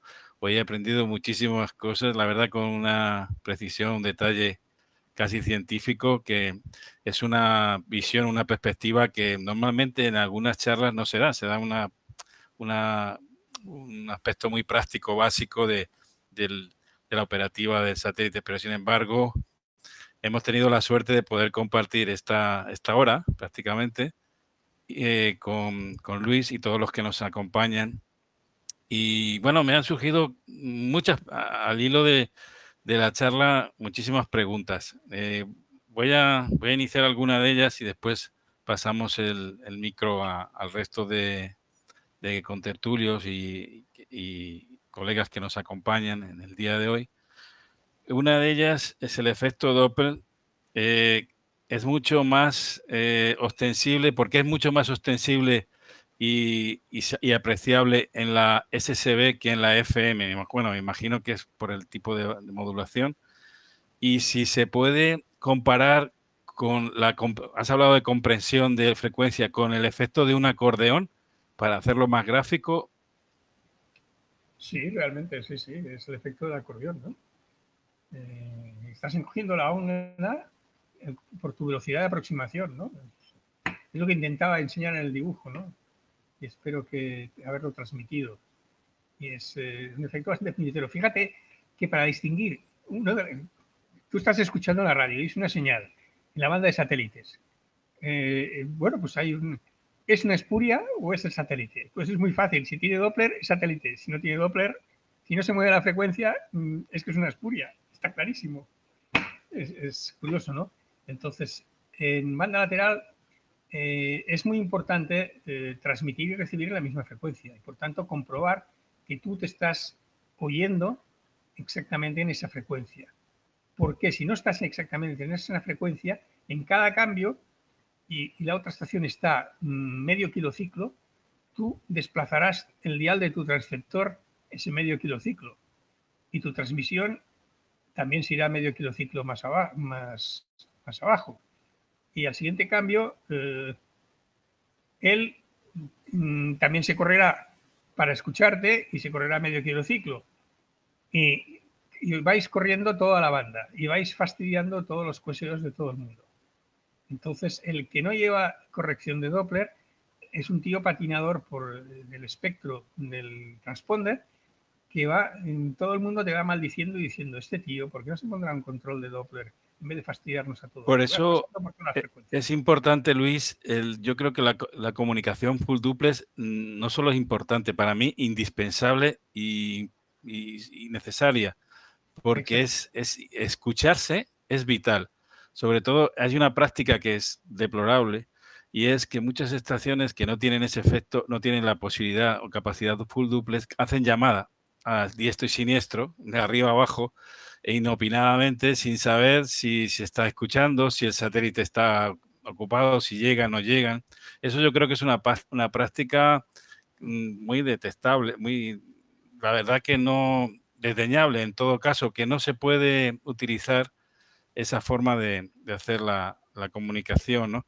Y otra cosa importante que has dicho, la ISS, hay muchos, yo siempre recomiendo para empezar en este, antes de los satélites Leo, eh, escuchar y trabajar la ISS, eh, sobre todo porque la ISS es más fácil de escuchar, está, eh, tiene más potencia, estamos hablando ya de... exacto, claro, entonces creo que para empezar, antes de embarcarse y no solo estar en, en, la, en, la, punta del trampolín para lanzarse es observar, ¿no? Y, escuchar. En todas las radioaficiones así, pero aquí más todavía.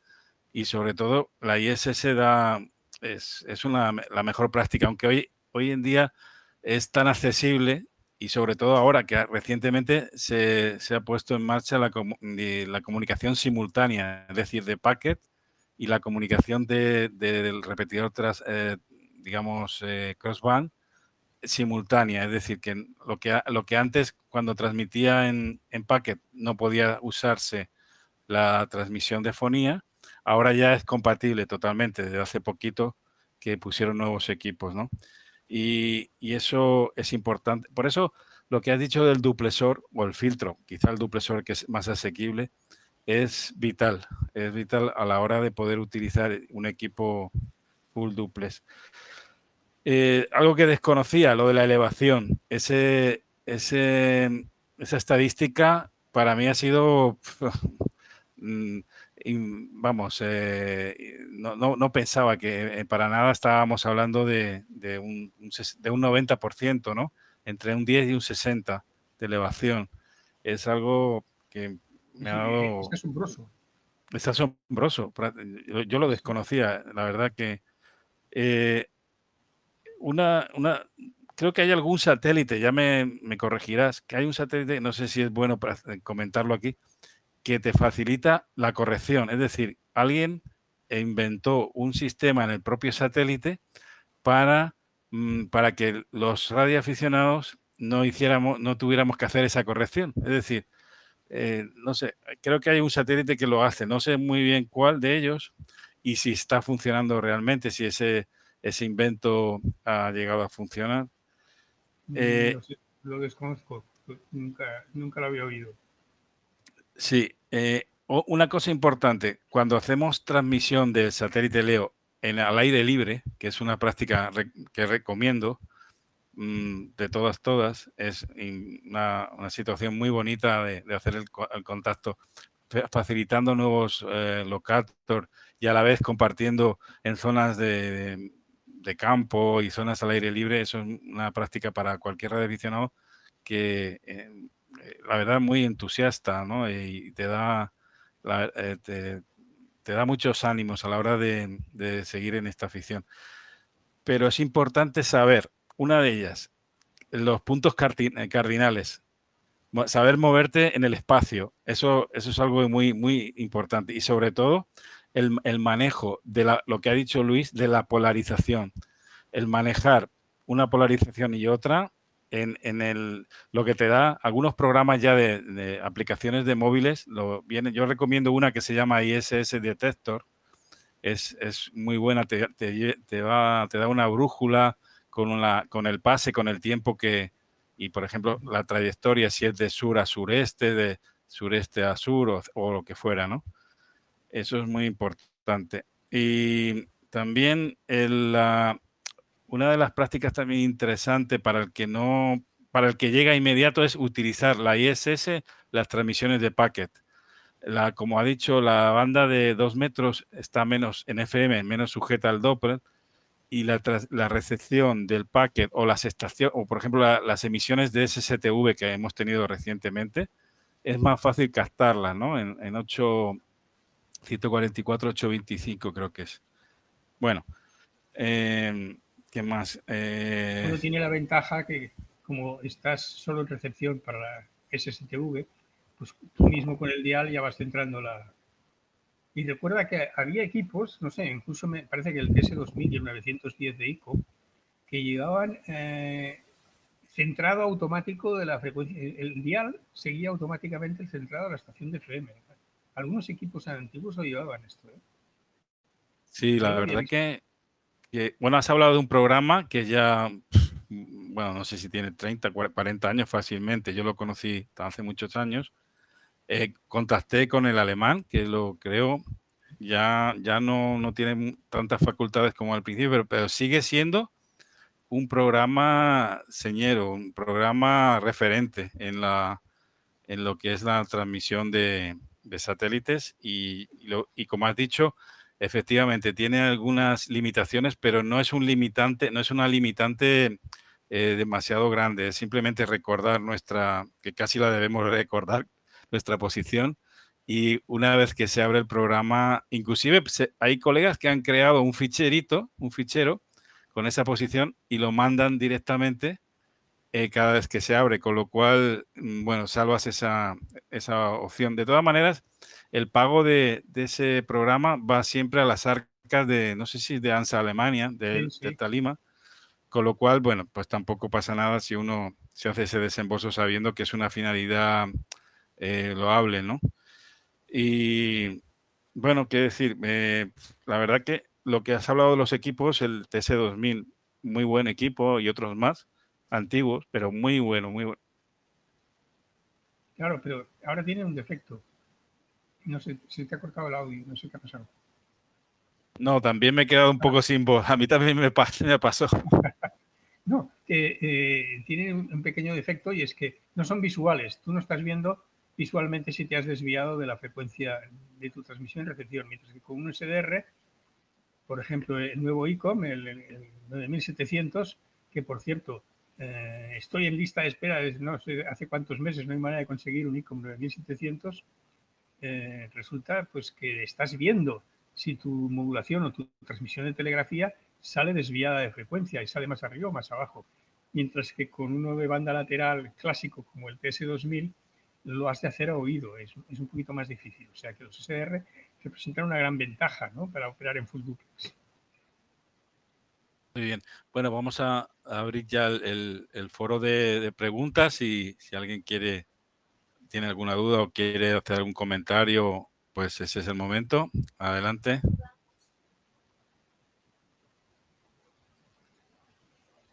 Adelante, Manuel, a 7 Alfa Alfa Romeo.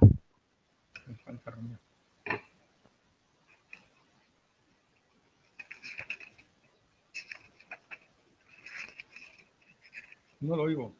No, no se escucha, eh, Manuel.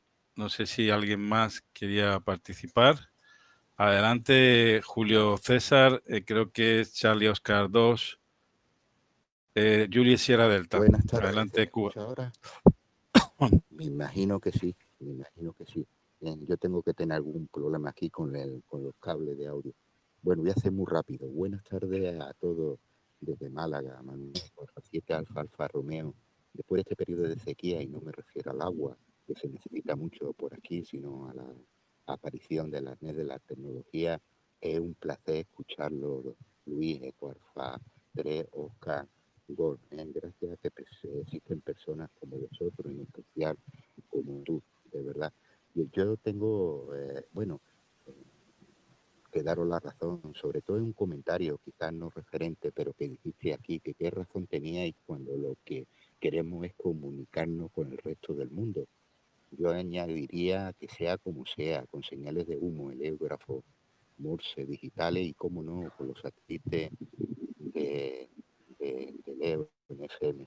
Eh, una, una curiosidad, utilizan todo el calor eh, para calentarse los satélites Leo con el calor que produce la ROE para calentarse. Y bueno, como también como curiosidad, existe también un Code Plus publicado en Telegram, en Brandmeister, que sigue a los satélites para un determinado, eh, para un determinado mm, equipo. Me parece que era para el Baufen 1801. Bueno, pediros, no disculpa, perdonen por la extensión y bueno, 7-3 muy cordiales para todos. El cambio para vos, Luis, con permiso de José, José Manuel. Un fuerte abrazo, gracias. Pues muchísimas gracias, CO2 en Sierra Delta, por tus comentarios y mm, no sé si me preguntabas algo porque tu audio era un poco, me llegaba un poco muy bajito y apenas he conseguido, no sé si José lo ha entendido mejor que yo. Sí, bueno, voy a hacer, voy a hacer una pequeña recapitulación. Él hablaba de que, bueno, dos preguntas. Eh, la primera pregunta era relación eh, si el efecto, si tiene un efecto térmico, la, digamos, el, satélite, la transmisión de, del, propio satélite. Me imagino, bueno, estamos hablando de, muy pocos milivatios, has explicado al principio, ¿no? Pero bueno, no sé si, como has dicho, uno de los problemas más importantes es el, despliegue de las paneles solares y de las antenas, ¿no? Pero bueno, no sé si a efectos de, digamos, de la comunicación o del funcionamiento de como, como, como máquina, ¿no? El tema térmico tiene algo que ver ahí para... Esa es una de las preguntas. Y la segunda, creo, creo que he sabido más o menos por dónde va, es que ya hay equipos de, de, este, de estos equipos programables que te dan la posibilidad de hacer un seguimiento desde el propio handy, del propio... Eh, se programan de alguna manera eh, y eh, te dan la posibilidad de, para un periodo bastante amplio, poder hacer un seguimiento a través de, el handy, ¿no?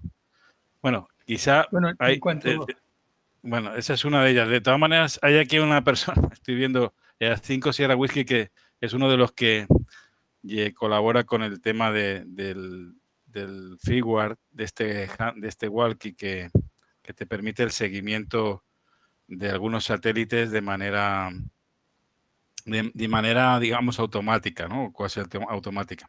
Sí, adelante, Luis. Ah, no, iba a comentar lo del problema térmico. Uno de los problemas que se producen es que, el, claro, el transponedor se, basa como, del satélite se basa como en los transverters, ¿no? Que utilizamos en recepción. Un cristal que cambia la frecuencia, dijéramos, de, la banda de FM, sea un canal de FM o sea un, canal de banda ancha. Siempre se basa en un conversor con un cristal. Entonces es muy posible que cuando el satélite viene de, eclipse, o sea, viene de la noche, viene de la oscuridad, pues eh, está más frío, es muy posible que tenga una temperatura más baja que cuando viene del sur, iluminado por el sol. Y por tanto, tiene una temperatura más alta. Y entonces eso puede influir en que el cristal que te ha servido para una órbita ascendente y tu calibración de tu transmisión-recepción eh, para salir en la misma frecuencia, ¿no? que las has arreglado en el programa gracias a las ayudas de los programas de seguimiento del SAT PC32, has corregido para exactamente escucharte la salida, puede ser que para una órbita descendente no te sirva, porque térmicamente ha cambiado. Y otro problema que hay en el diseño de los satélites, y si no se me ha ocurrido explicar, es que, eh, claro, el mismo problema que tenemos nosotros con el tercer armónico, aquí, cuando transmitimos en 144 e intentamos escuchar en 432, eh, lo tiene el satélite. Han de diseñar el satélite de forma que, eh, para que transmita al revés. O sea, antes había satélites que transmitían en 144 y recibían en 432. Se encontraban con el problema del tercer armónico. Dentro del mismo satélite había que bloquearlo de una forma brutal para que no se generase, tenía que ser súper lineal. No se generase ningún tercer armónico de ningún tipo.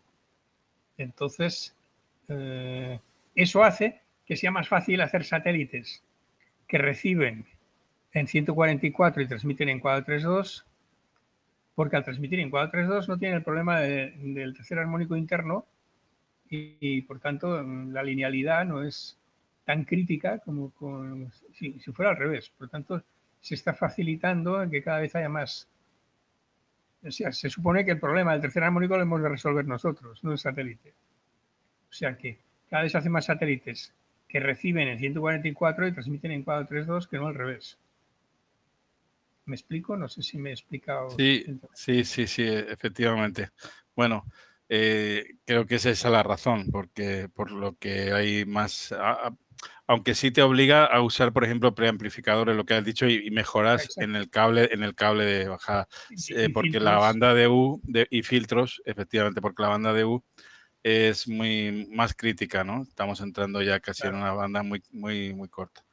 Bueno, eh, respecto del walkie, yo, yo le voy a pasar, con tu permiso, ah, Luis, no sé si, si José, eh, Pepe, a, 5 Sierra Whisky, nos puede comentar algo del tema del walkie, este walkie, el GD77. No sé si él tiene la, si está por aquí, si, si, nos, puede, si nos escucha y quiere comentarnos algo. No sé, adelante, eh, Pepe, si estás por aquí. Estoy aquí, ¿me escucháis? Sí, sí, perfectamente.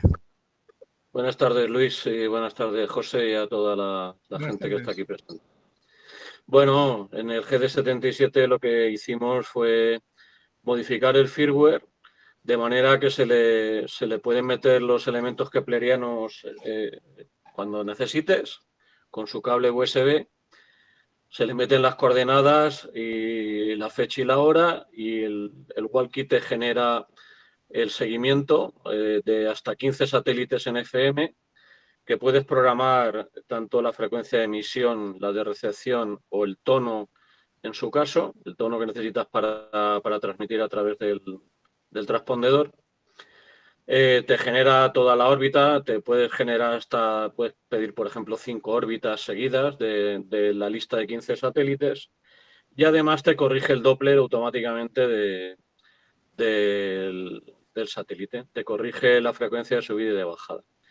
Es un, es un equipo que dentro lo que tiene es un, es, un, es un SDR en, realidad, porque es un, equipo completamente programable, que aunque los chinos no, nos han dado muchas facilidades, pero bueno, se ha ido consiguiendo, como sabéis, cambiarle absolutamente todo, todo, todo el formato al, equipo.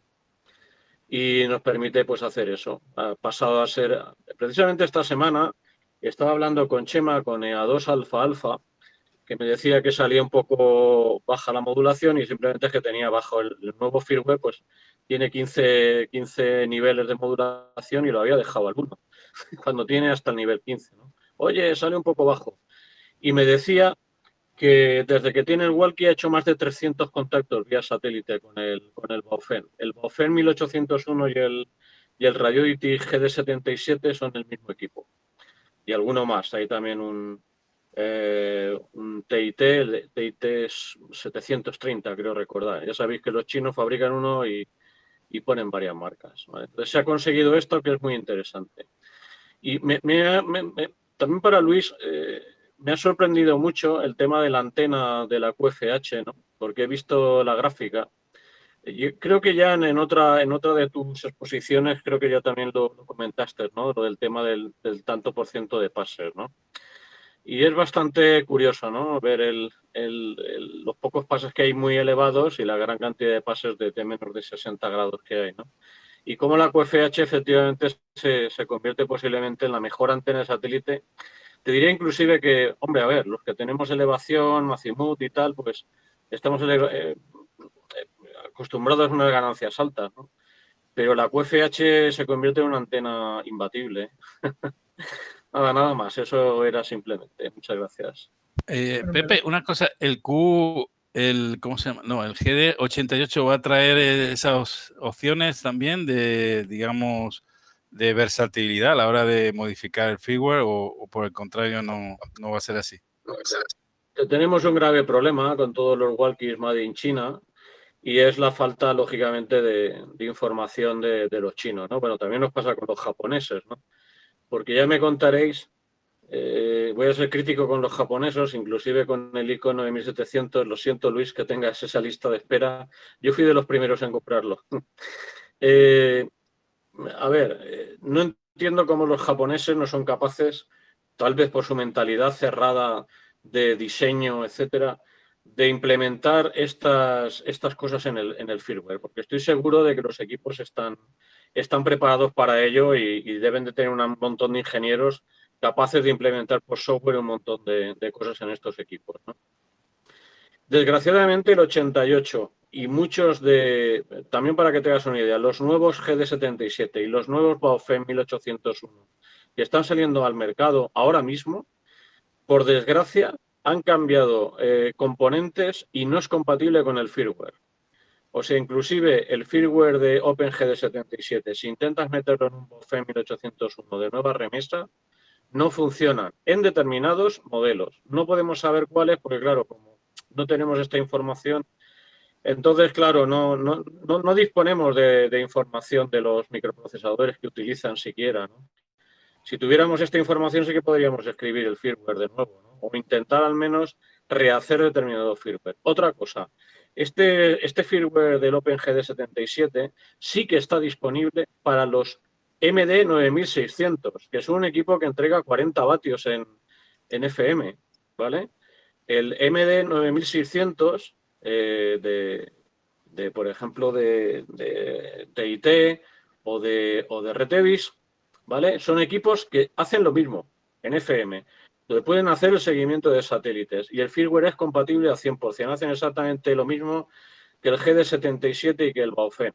Entonces, si alguien quiere un equipo para FM, para satélites, que pueda, además ya te digo que se puede poner muy fácilmente, pues una lista de, texto en el cual editas las frecuencias, los nombres del satélite, en este caso ponemos el número eh, orbital y directamente ya nos calcula, nos hace el cálculo. Este equipo sí que es compatible, no hay de momento que sepamos incompatibilidades porque creo que no ha habido una versión nueva, con lo cual todas las versiones que hay en el mercado del MD9600 van a ser compatibles, al menos de momento, mientras no hayan cambios, con este firmware y yo os diría pues que si alguien está muy, muy interesado, es el equipo ideal ahora mismo para, comprar, dada también el poco stock de, de, los, de los handys. Sí, bueno, pues yo creo que se están cotizando, entonces que es difícil conseguir uno de, bueno, nuevo quizás sí, ¿no? Pero segunda mano, un GD77 que... muy complicado, inclusive de encontrar. Muy complicado inclusive de encontrar nuevo. Hay poco stock y el stock nuevo que hay, sobre todo de Baofeng, yo os digo que lo tomaría con pinzas. Eh, yo, si alguien quiere un equipo, claro, no es lo mismo, ya sé que no es lo mismo salir al campo con un MD 9600 que con un, que con un GD77, que por cierto lo tengo aquí. Estoy ahora mismo de vacaciones, pero, pero lo tengo aquí conmigo acompañando. Y, yo os diría que un 9600 es muy buena opción. ¿eh? Sí, bueno, de todas maneras, de todas maneras, Pepe, el, el tema, la potencia, bueno, ya me lo, dirá Luis, pero yo creo que más de 5 vatios no es, en FM no es muy recomendable tampoco, ¿eh? No sé, pero bueno, de cualquier lo digo por la potencia, lo digo por la potencia porque es un equipo que funciona en analógico, en digital, etcétera. Entonces, quiero decir que no estás tampoco, es un equipo multiuso, ¿vale? Que no sirve, no es una cosa que vayas a comprar solo para satélite, sino que es un equipo DMR y analógico. Sí, bueno, adelante Luis, que muy amable Pepe, eh, gracias por las explicaciones, han sido muy, muy aclaratorias. Pepe, tenemos que emplazar para que nos des una charla sobre esto completa. Eh. No, nos has dejado con la miel en los labios. con muchas ganas de saber más. Mira, una de las cosas que... A mí me encanta cómo lo explicas tú, Luis, porque ahora yo, yo me enfrento, que tú eres muy, muy didáctico, yo me enfrento luego en la delegación de, de de Valencia a dar las charlas y claro, a mí me cuesta horrores explicarlo. Creo que tengo una de satélites sobre noviembre. Muy bien, fenomenal, oye. Pues mira, ya ves que mi truco es ponerme a hacer muchos dibujos con, el, con una maravilla de programa que se llama el Paint. Eh, yo utilizo el Paint y con eso me, me apaño para hacer todo tipo de, de gráficas y de... O sea, que te vendo te vendo el método. Ya ves que yo predico mucho y practico muy poco. Pero una cosa sí que os quería decir, y es que para mí el tema de los satélites es el, tema que marca la radioficción del futuro.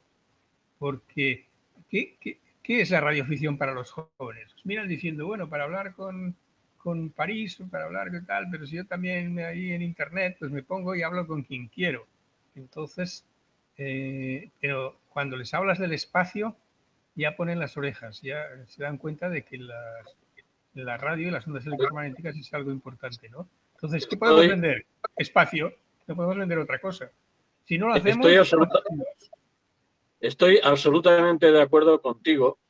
Es más, eh, no recuerdo ahora si fue el año pasado en Iberradio o el anterior, eh, estábamos hablando, había un colega que sabéis que ha hecho una, bueno, no sé si lo sabéis, ha hecho una antena de estas para satélites y aún no se me ha ido el indicativo, lo siento. Y estábamos hablando también de eh, la radioafición vista desde, desde la universidad. Nosotros tenemos la suerte de que el edificio de la Unión de Radioaficionados de Valencia está en la Universidad Politécnica.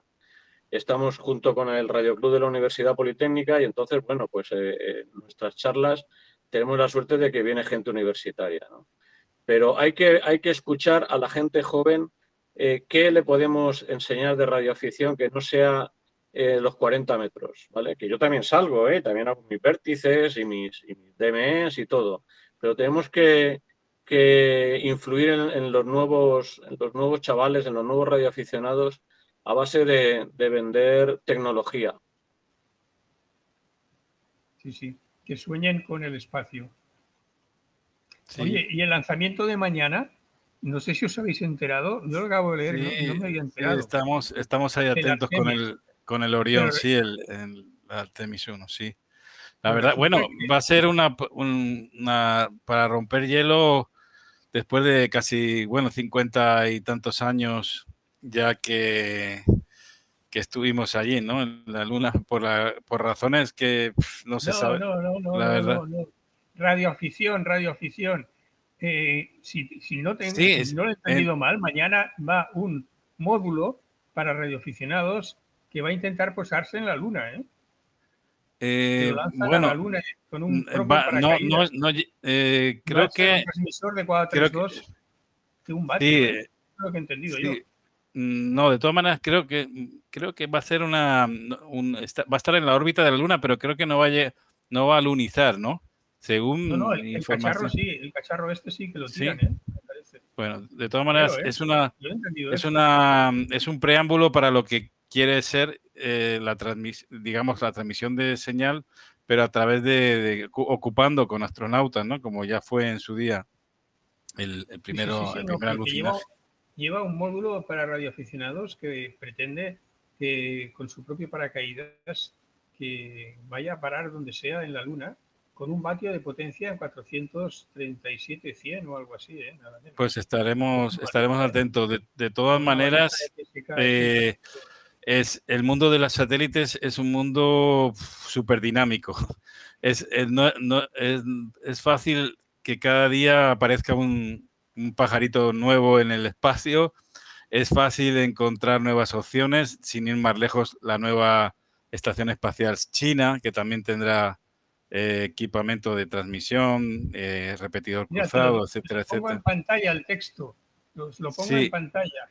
A todos los redaccionados, Samsat, Omotenashi, proyecto de envío a la Luna esta semana.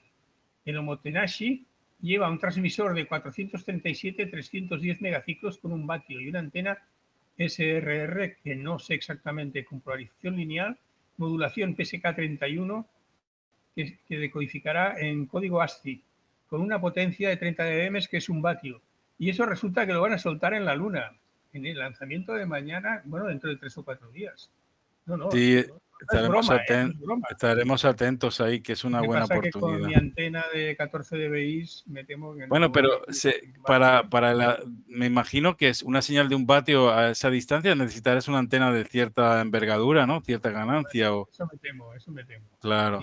Porque, bueno, yo, lo sé por el rebote lunar, ¿no? Bueno, que, ahí es un esfuerzo mayor porque hay un, ida y una vuelta, ¿no? Pero, pero, pero me imagino que sí, que tendría, que tendría que ser algo. Bueno, no sé si alguien más, creo que había un colega, pero creo que se quedó sin batería, el amigo de, Cuba. Bueno, no sé si alguien más quiere, quiere comentar o aportar algo o, tiene, o tuvo alguna duda al respecto sobre la charla.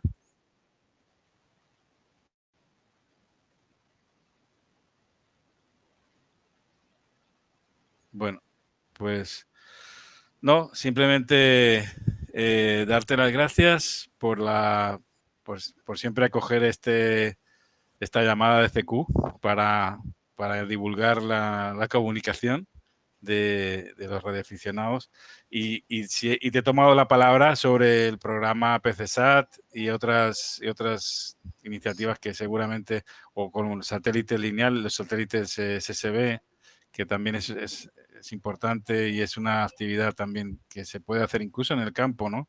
Con algún equipo de estos eh, QRP. Perfecto. Pues contad con ello. Ya, ya estoy trabajando en ello y haciendo dibujitos y capturando pantallas y en el, en el, estilo que siempre lo he hecho. Parece que gusta, ¿no? Por lo que me dice Pepe. Eh, sí.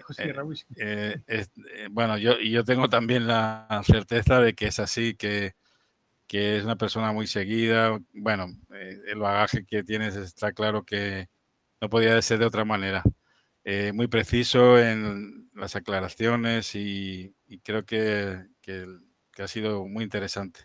Ahí la dejamos en la, en la meroteca de vídeos de la NET de la tecnología para, para el, el, uso y disfrute y de, de, todos y el aprendizaje de muchos de los que quieran iniciarse en esta actividad de, de satélite de FM, que yo creo que es la más accesible con, con walkies y hoy en día, como ha dicho Pepe, pues prácticamente con el walkie en el campo y una no tienes que hacer nada, prácticamente tienes, la, tienes los pases, eh, la, subtono, todo preprogramado para, con una buena antena, como has hablado de, de o con la otra antena eh, que comentaste, a Ristre, pues, y teniendo una, un sentido de la orientación bueno, puedes hacer grandes cosas, seguro.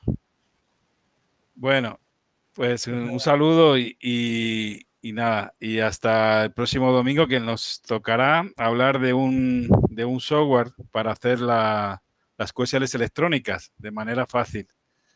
Así que estaremos en eso. Un saludo, 73, y hasta el próximo domingo. Bueno, en este caso sábado. Recordar que va a ser sábado. Bueno, ya lo eh, convenientemente lo anunciaré para con el horario y el día que sería el día 3, 3 de septiembre.